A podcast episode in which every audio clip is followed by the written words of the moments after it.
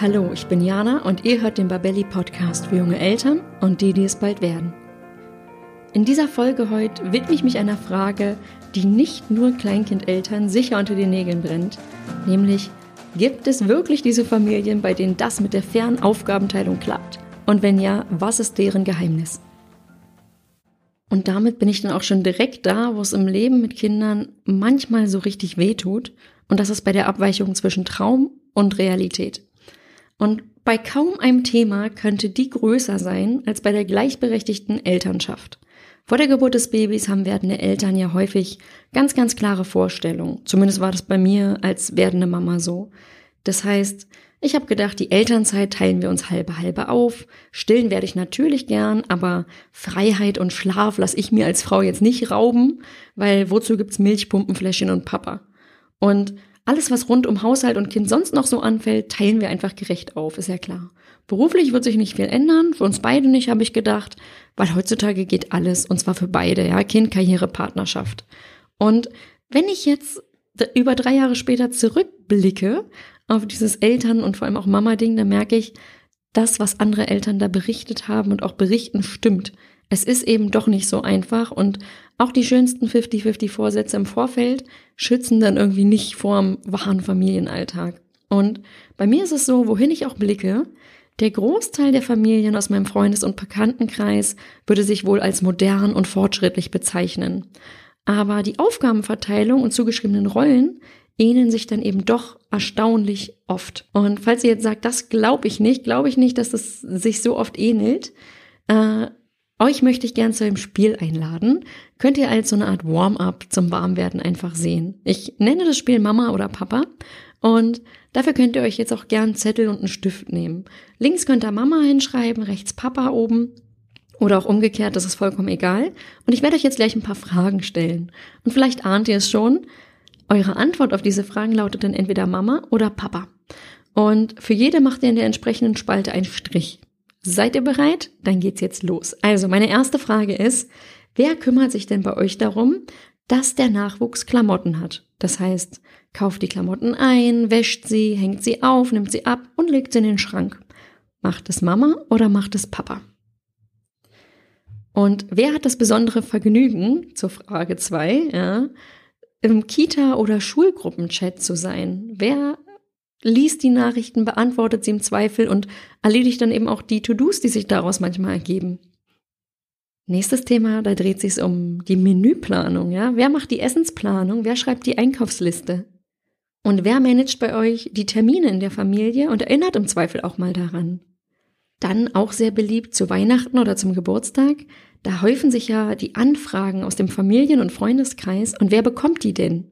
Bekommt die Mama oder bekommt die Papa?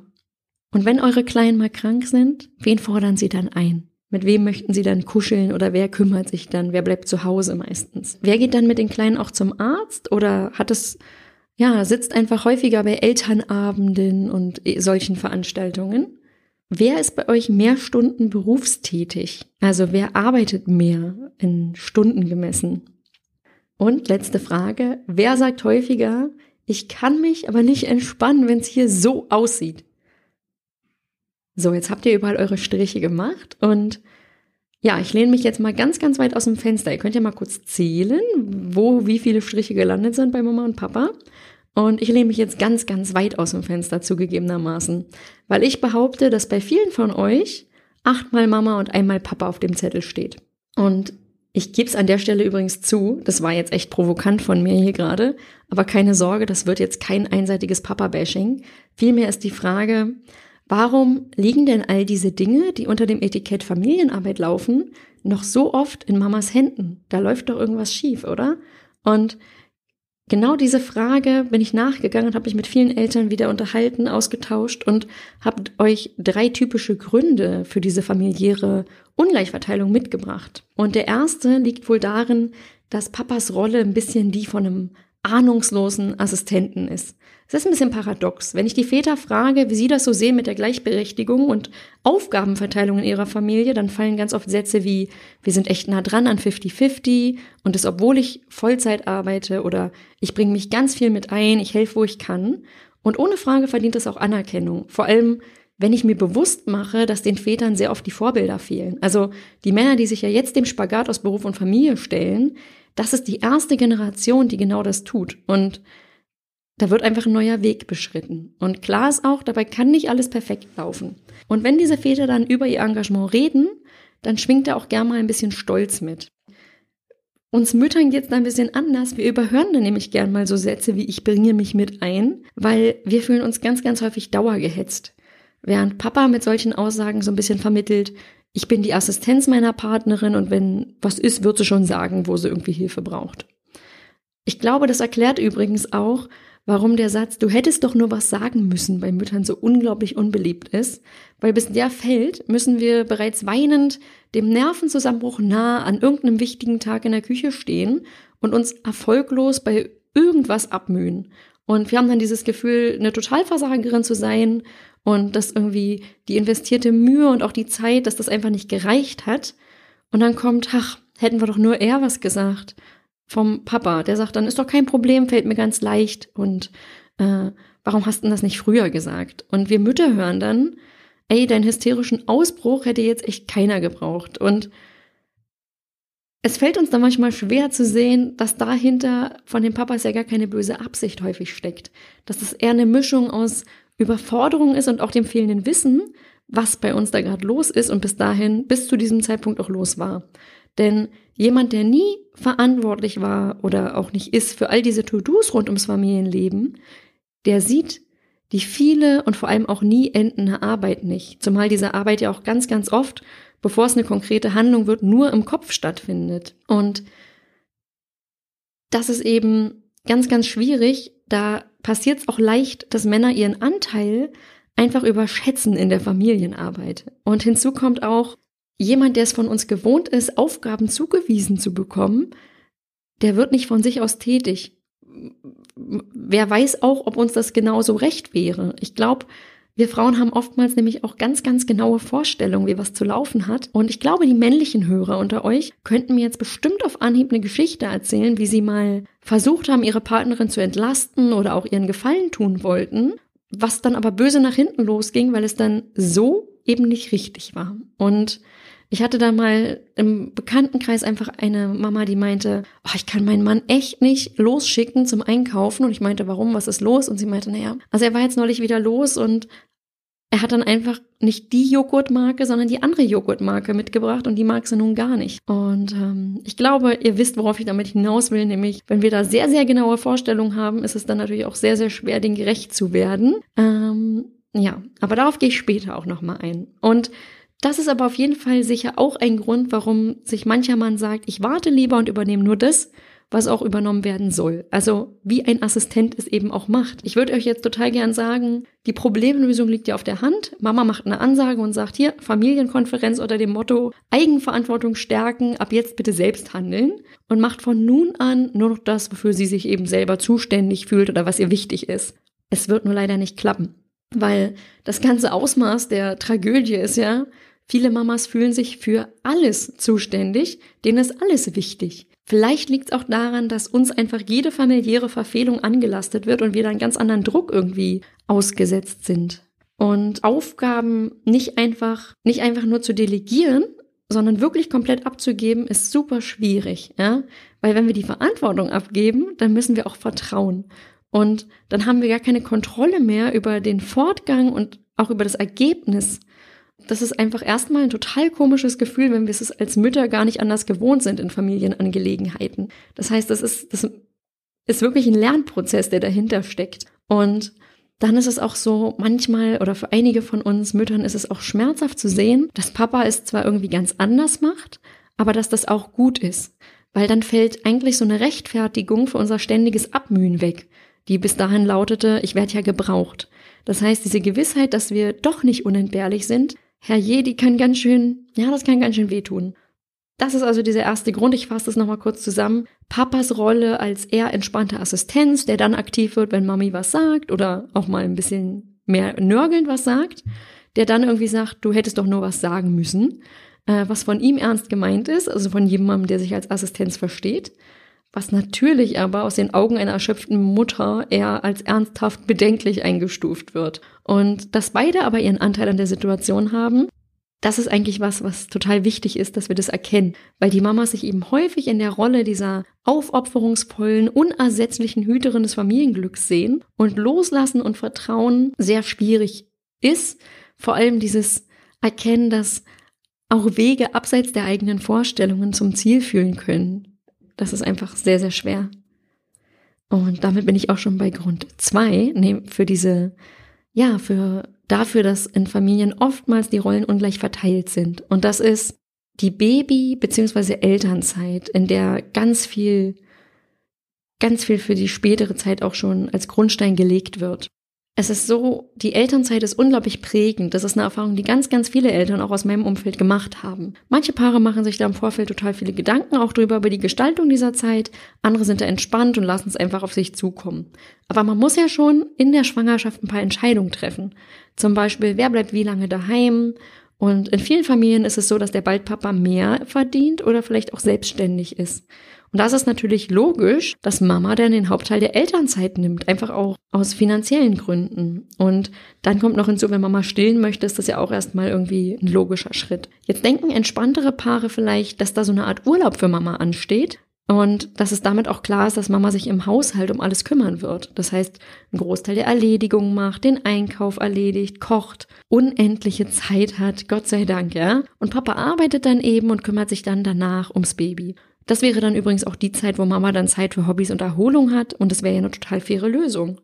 Und jetzt könnte ich an dieser Stelle eine lange Pause machen nach dieser traumhaften Schilderung oder auch einfach eine Mama zitieren, die es auf den Punkt gebracht hat mit haha, ha, ha, ha. Ja, also die Realität sieht dann nämlich oftmals ganz, ganz anders aus. Äh, nach zwei Wochen arbeitet zum Beispiel der Papa wieder und Mama hat irgendwie Angst, mit einem dauerschreienden Kind allein zu sein, kriegt gefühlt nix auf die Kette und ist irgendwie nervliches Wrack, ja. Es ist ein tages- und nachterfüllender Kreislauf aus Baby beruhigen, das Baby stillen und schlafen legen und sie ist einfach unfassbar müde. Dann gibt's noch so Momente, ähm, wenn zum Beispiel viele Frauen, mit denen ich gesprochen habe, wenn die irgendwie mal Milch abgepumpt haben, ja, mit so einer elektrischen Doppelmilchpumpe am Abend. Das hat die Laune, solche Situationen steigern die Laune auch nicht gerade. Man fühlt sich einfach ganz, ganz weit weg von dem, was uns die Werbung verkauft. Also man fühlt sich nicht wie die wunderschön frisierte, liebevoll umsorgende Mami aus der Werbung, sondern eher, wie hat eine Mama so schön auf den Punkt gebracht, wie eine wuselnde Milchkuh. Und Papa hat sich das auch alles anders vorgestellt. Das heißt, er kommt nach Hause und Mama sitzt heulend im Flur, schaukelt das Baby. Er fragt dann vielleicht, will sich einbringen und sagt, soll ich das Baby nehmen? Und Mama flippt fast aus und sagt, nein, du hast das Kind hier gerade fast geweckt, als du reingekommen bist. Und ähm, jetzt wäre das Kind hier fast aufgewacht, dabei habe ich so lange gebraucht, dass es überhaupt mal schläft. Und dann ist irgendwie eine Stunde um, das Baby hat sein Nickerchen noch nicht beendet und der Papa fühlt sich irgendwie nutzlos und weiß nicht so richtig, wie er helfen soll. Und Irgendwann darf er dann doch mal irgendwie die Windeln wechseln und kann ein bisschen Papa sein, während Mama versucht, das Haushaltschaos ein bisschen in den Griff zu kriegen, ja. Und dann geht das Gefrei wieder von vorn los, nachdem das Baby dann sein Nickerchen beendet hat. Mama sieht, wie Papa es versucht, das Baby zu beruhigen, aber es klappt irgendwie nicht und Mama kann das kaum ertragen, bietet ständig ihre Hilfe an und sie merken dann auch, okay, stillen, Mamas Brust hilft einfach am besten. Das ist sozusagen das Notfallmittel und dann an den langen Tagen und auch Nächten, wo die Mama mit dem Baby dann eben allein ist und da ähm, mit dieser Situation konfrontiert ist, da erlernt sie eben dann auch Techniken, die dann helfen. Und Papa gerät immer mehr sozusagen in diese Rolle ähm, des Abgehängten, weil er einfach nicht die gleichen Möglichkeiten hat und sich auch nur begrenzt einbringen kann, weil sich das Kind einfach von ihm nicht so gut beruhigen lässt. Und gerade wenn das Baby dann noch älter wird, will es immer mehr zur Mama und die Mama ist einfach müde und fertig, nimmt aber ihrem Partner insgeheim ja übel, dass er es irgendwie nicht hinkriegt. Und dabei vergisst dann, vergessen wir als Mamas auch ganz häufig, dass die Väter an der Stelle kaum Gelegenheiten hatten zum Lernen und dass wir auch unseren Anteil daran haben. Und gut ist es, wenn ein Elternpaar an der Stelle eben merkt, Moment, unsere Vorstellung, wie die Elternzeit läuft, war einfach eine andere und sich dann vielleicht auch von diesem Modell Mama macht alles plus Haushalt ähm, oder Mama macht alles im Haushalt plus die Babypflege und Papa ist sozusagen der Spieleronkel, dass man sich von diesem Modell verabschiedet und sich dann einfach diesen Raum zugesteht, eine individuell passende Lösung zu finden, damit dieser Familienalltag leichter wird.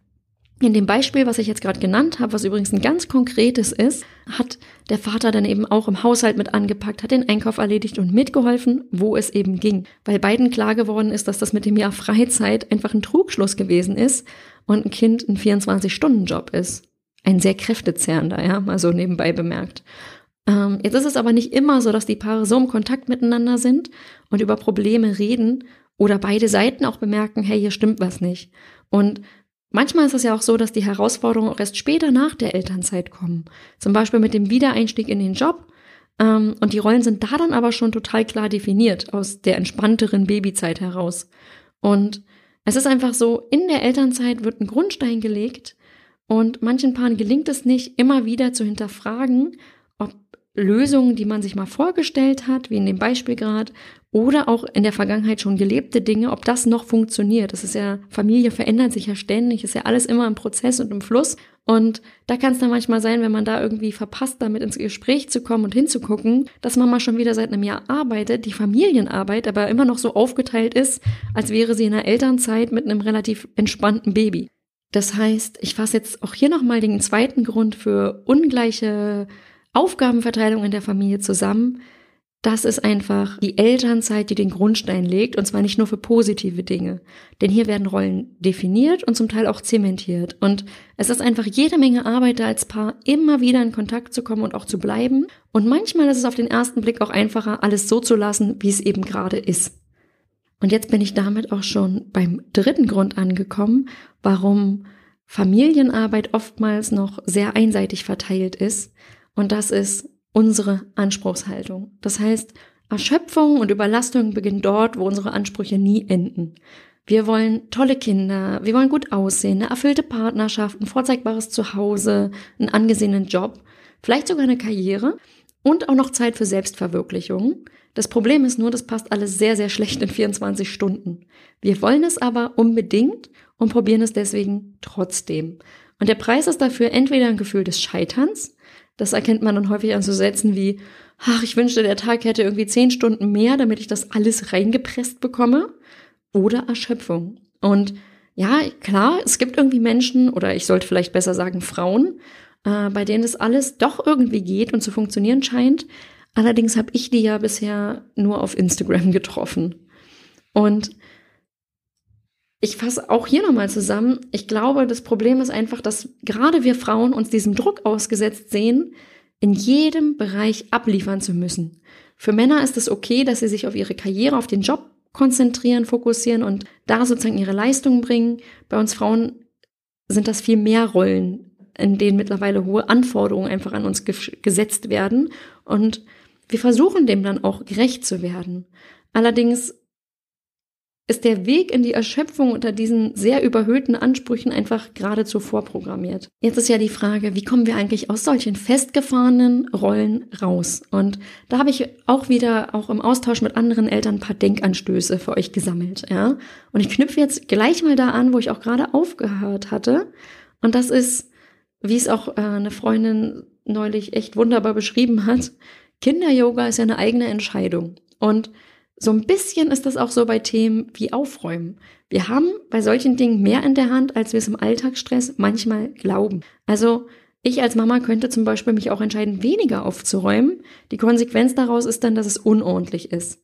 Und ich weiß, dass es ganz, ganz viele Mütter manchmal ärgert, dass sie in ihrer freien Zeit aufräumen und Papa sich im Gegenzug dazu gern aufs Sofa setzt und dann irgendwie Facebook guckt. Aber wenn wir jetzt ehrlich sind, müssen wir aufräumen. Wer erwartet das eigentlich von uns? Also außer wir selbst. Und wir könnten uns ja auch mal aufs Sofa setzen. Wir machen das dann halt aber oft nicht, weil wir die Unordnung sehen und sie anscheinend einfach auch nicht ausblenden können. Da erinnere ich auch gern nochmal an das spielerische Warm-up zu Anfang dieser Podcast-Episode. Ich kann mich aber nicht entspannen, wenn es hier so aussieht. Diesen Satz habe ich schon so oft gehört aber noch nie von einem Mann. Ich weiß nicht, wie es euch geht. Hat, habt ihr schon mal einen Mann gehört, der sowas sagt? Und klar fragt man sich als Frau dann manchmal, warum man selber nur alles sieht. Da ist einfach mein Tipp, die eigenen Ansprüche nicht auf den Partner zu übertragen. Das macht es wirklich leichter. Allerdings muss ich kurz sagen, alle, die mich jetzt kennen, würden hier lachen, weil wenn jemand Dinge im Haushalt nicht sieht und To-Dos in dem Bereich auch ausblenden kann, dann bin das tatsächlich ich. Da könnten sogar Männer noch was von mir lernen. Aber jetzt mal Spaß beiseite, lasst euch ruhig mal wieder auf folgenden Gedanken ein. Und das ist, vielleicht sind die Männer einfach die klügeren, weil sie auch mal was ausblenden können und eben nicht immer nur sehen, was noch alles zu erledigen ist. Das heißt, im Moment leben, achtsam sein, sich ganz auf das Spiel mit Kind einlassen, ohne tausend To-Dos im Kopf. Das sind doch genau die Themen von diesem Achtsamkeitshype. Äh, und vielleicht können wir Frauen da echt noch was von unseren Männern dazulernen. Also statt sauer zu sein, auf die, die uns da vielleicht was voraus haben, wäre es vielleicht gar nicht so falsch, die eigenen Ansprüche kritisch zu hinterfragen. Ich finde es an der Stelle Übrigens aber super wichtig, gleichzeitig festzuhalten, auch wenn wir Mütter unsere Erwartungshaltung etwas senken, es gibt im Haushalt ja trotzdem viel zu tun. Und das sind Dinge, über die jetzt nicht diskutiert werden kann, die gehören erledigt. Und klar, das gehört fair aufgeteilt. Und ich kenne so viele Frauen, die sich an der Stelle benachteiligt sehen. Und es stimmt auch, Frauen leisten ja erwiesenermaßen mehr Haushalts- und Familienarbeit. Jetzt wird's aber nicht helfen, irgendwie mit passiv-aggressivem Schnaufen beim Tisch wischen oder lautem Geschirrklappern auf das Problem hinzuweisen. Das ist einfach nur anstrengend und zwar für beide Seiten. Viel besser ist es, wenn wir uns einfach Zeit nehmen, gemeinsam und reden. Also in einem ruhigen Moment, nicht wenn wir gerade auf 180 sind oder irgendwie gerade schon der Stress überhand nimmt, sondern wirklich sich dann Zeit nehmen und am besten bei uns selbst bleiben. Das heißt zu sagen, ey, ich bin erschöpft und habe ganz oft das Gefühl, dass ich einfach mehr mache, wie können wir da zusammen denn was dran ändern? Ja, es, da bin ich mir ziemlich sicher, hilft viel mehr als nörgeln und es am Ende dann doch wieder selbst machen. Und da hat mir übrigens auch eine Mama verraten, was ihr sehr hilft. Äh, vielleicht habt auch ihr so ein paar Hausarbeiten, die ihr absolut schrecklich findet. Bei ihr ist es übrigens alles rund um die Wäsche. Und ihr Partner findet diesen Part nicht mehr oder weniger schlimm als den Rest der Hausarbeit. Und so haben sie dann einfach entschieden, dass das jetzt sein Bereich ist. Dadurch, dass er ihr also einen für sie super nervigen Part an der Stelle abnimmt, ist sie einfach ein bisschen gelassener, wenn es dann nicht so gut klappt an anderer Stelle. Und ja, manchmal kann es echt so einfach sein, ja. Und ähm, eine andere Mama meinte übrigens, das finde ich ist auch ein super Tipp gewesen, dass sie ihrem Partner dabei hilft, dass er überhaupt erstmal sieht, was alles anfällt. Und das macht sie, indem dass sie ein Trello-Board mit allen Aufgaben anlegt und mit ihm teilt. Und so sieht er erstmal überhaupt, was da alles drin steht. Und ich habe euch auch in die Show Notes ähm, den Link zu diesem nützlichen Tool übrigens hinterlegt, falls das, falls ihr das auch mal ausprobieren wollt. Also statt weiter genervt zu sein, dass da irgendwas nicht gesehen wird, versucht mitzuhelfen, dass sich das einfach ändert. Und vielleicht hilft es auch zu sagen, ähm, hey, wenn dir da was durchrutscht, ähm, wie wollen wir damit dann umgehen? Darf ich dich daran erinnern? Oder ist die so eine Listenoption wie gerade die vorgestellte irgendwie lieber? Ja, das äh, ist auch ein super, super hilfreicher Ansatz und man kommt raus aus dieser Nörgel und sich alles übel und aufrechnen Falle. Mein zweiter Tipp oder Denkanstoß ist, dass wir nicht starr an Idealen wie 50-50 festhalten sollten. Weil egal ob in der Baby- oder in der Kleinkindzeit, immer wieder innezuhalten und sich zu fragen, wie können wir uns denn den Alltag so einfach wie möglich gestalten, ist eine sehr gute Basis. Und es sollte sich einfach keiner dauerhaft benachteiligt fühlen. Für die eine Familie heißt es dann eine 50-50 Aufteilung von Aufgaben und Zeit. Für andere kann das aber auch bedeuten, dass der eine dies macht, der andere das. Weil letztendlich haben wir alle ganz unterschiedliche Interessen und auch Stärken und Fertigkeiten. Und es ist einfach wichtig, dass wir mit dem Partner kommunizieren, ähm, wie es uns auch geht und was unsere Wünsche wären. Und da hat zum Beispiel eine Mama zu mir auch gesagt, dass es für sie vollkommen okay ist, dass sie im Haushalt insgesamt mehr macht. Dafür hat sie aber die Möglichkeit, viermal in der Woche Sport zu machen für eine Stunde. Und dann spielt eben der Papa mit dem Kleinen. Sie hat dann übrigens auch ganz ehrlich zugegeben, dass es sie manchmal ärgert, dass er dann, wenn er dann diese Stunde hat, nicht auch noch zusätzlich die Hausarbeit mitmacht, weil sie putzt ja schließlich auch, wenn der, während der Kleine dann spielt. Allerdings hat sie selber schon gemerkt, also wenn sie in sich hineinhorcht, dann fühlt sie sich damit irgendwie auch albern, weil sich zu beschweren, dass der Papa seinem Sohn irgendwie ungeteilte Aufmerksamkeit widmet, ist, naja, sie hat es halt selbst gesagt, albern. Und hinzu kommt, sie tickte eigentlich auch ähnlich wie ich. Das heißt, einfach nur voll und ganz äh, im Moment sein und das Spiel mit dem Nachwuchs zu genießen, das fällt ihr schwer, das fällt auch mir schwer. Das heißt, nach drei Minuten Kneten suchen wir dann irgendwie fieberhaft nach einem Grund, äh, wieder irgendwas zu haben, wo wir rumwuseln können und machen dann doch vielleicht lieber die Hausarbeit. Vielleicht erkennt sich da jetzt die eine oder andere Zuhörerin auch hier gerade wieder. Ja? Aber bevor ich jetzt abschweife, zurück zum Thema. Äh, überlegt einfach zusammen, was euch wichtig ist. Also viel wichtiger als alltägliche Aufgaben ist mir oder wäre mir, ja, zum Beispiel sich gegenseitig Freizeit zu ermöglichen, dass jeder mit Freunden mal ausgehen oder Sport treiben kann. Ich weiß nicht, wie das bei euch ist. Und redet darüber und macht euch so gut es geht eben auch frei von äußeren Erwartungen. Ja, wichtig ist, was zu euch passt. Also nicht, ob Großtante Susanne eure Wohnung als zu unordentlich empfindet, sondern wie es euch geht. Und falls ihr mir jetzt entgegnen wollt, hey, mir ist es aber super wichtig, einfach für mich, da muss ich euch sagen, da bringt Nörgeln halt leider auch nichts. Weil wenn eure bessere Hälfte da einfach anders tickt als ihr, dann wird es einfach niemals oben stehen auf den To-Dos. Also wie bei euch vielleicht es eben ist. Bei euch steht es ganz oben, bei eurem Partner nicht. Und vielleicht hilft euch dann einfach, wenn ihr euch bewusst macht, ihr macht das dann ja für euch. Also damit ihr euch wohlfühlt. Und es ist ja eigentlich in jedem Lebensbereich tatsächlich so, dass alles, was ähm, wir für uns selbst tun, also sogenannte Self-Care, die macht ja immer auch ein bisschen Arbeit. Und ähm, vielleicht ist das dann einfach ein guter Ansatz, dass es euch ja ein bisschen besser damit geht und ähm, ihr das besser hinnehmen könnt, dass da einfach unterschiedliche Wünsche, Vorlieben, Prioritäten einfach, einfach vorliegen, einfach herrschen an der Stelle. Und dann komme ich jetzt auch zum dritten Denkanstoß. Und der heißt, sich Vorbilder und Verbündete suchen. Das heißt, die Frage ist ja, wie wollen wir leben?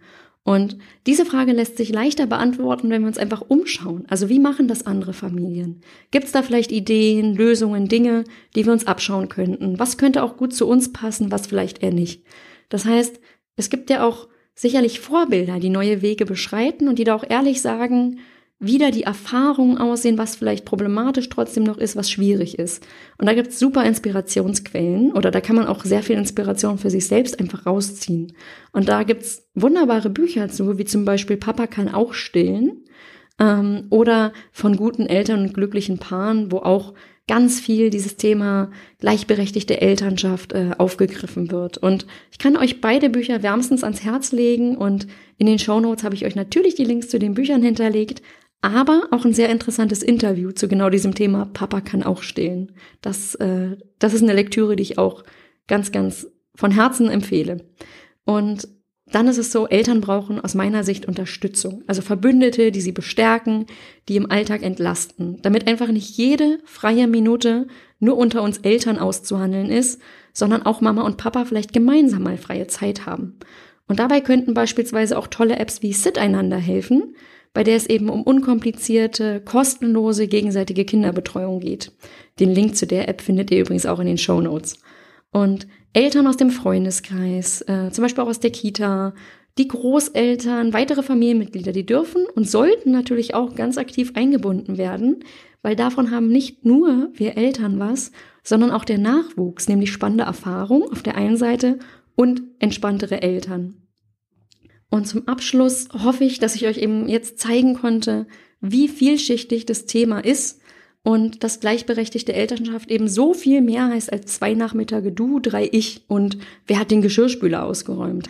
Beide Elternteile, das müssen wir uns, glaube ich, auch immer klar machen, sind nicht frei von Prägung aus der eigenen Kindheit. Wir orientieren uns alle auch ein Stück weit an gesellschaftlichen Standards, der eine mehr, der andere weniger und Glaubenssätzen. Und wer eben meint, dass Männer das alles gar nicht so gut könnten, dieses Familien- und Haushaltsding, ähm, ich glaube, der hat nicht nur zu wenig Zutrauen in etwa die Hälfte der Menschheit, sondern der kann in der Mama-Rolle oder in der Frauenrolle dann auch nur schwer loslassen. Oder wenn es auf männlicher Seite selbst liegt, der kann auch nur schwer zulassen, selbst zu wachsen mit diesen ganz besonderen neuen Erfahrungen in einem ganz anderen Bereich. Und wer umgekehrt glaubt, dass Frauen von Natur aus mehr Einfühlungsvermögen, emotionales Geschick, Geduld und Liebe in sich tragen, der legt sie ja damit auch fest oder sich selbst damit fest auf die Rolle der Familienmanagerin. Und klar ist, so eine familiäre Kommandozentrale wird dann natürlich auch gerne von allen Mitgliedern als Anlaufstelle genutzt. Und das sorgt dann, glaube ich, über kurz oder lang einfach dafür, dass die Mamas sich fühlen wie so eine Maschine, der nach und nach einfach die Energie äh, schwindet, ja. Weil wenn es nur Mami kann, dann gibt es gar keine Alternative dafür. Dabei würden alle davon profitieren, wenn Familienarbeit einfach auf mehrere Schultern verteilt ist. Und wie das dann ganz genau aussieht, das ist allein eure Entscheidung. Und genau für diesen Findungsprozess und dieses immer wieder aushalten wünsche ich euch, dass ihr es auch im stressigen Familienalltag schafft, immer wieder ins Gespräch zu kommen miteinander und dass ihr einfach für euch passende Lösungen findet und dann eure Kinder einfach mit ein bisschen mehr Leichtigkeit und Zufriedenheit begleiten könnt. Ja, jetzt verabschiede ich mich. Macht's gut, eure Jana.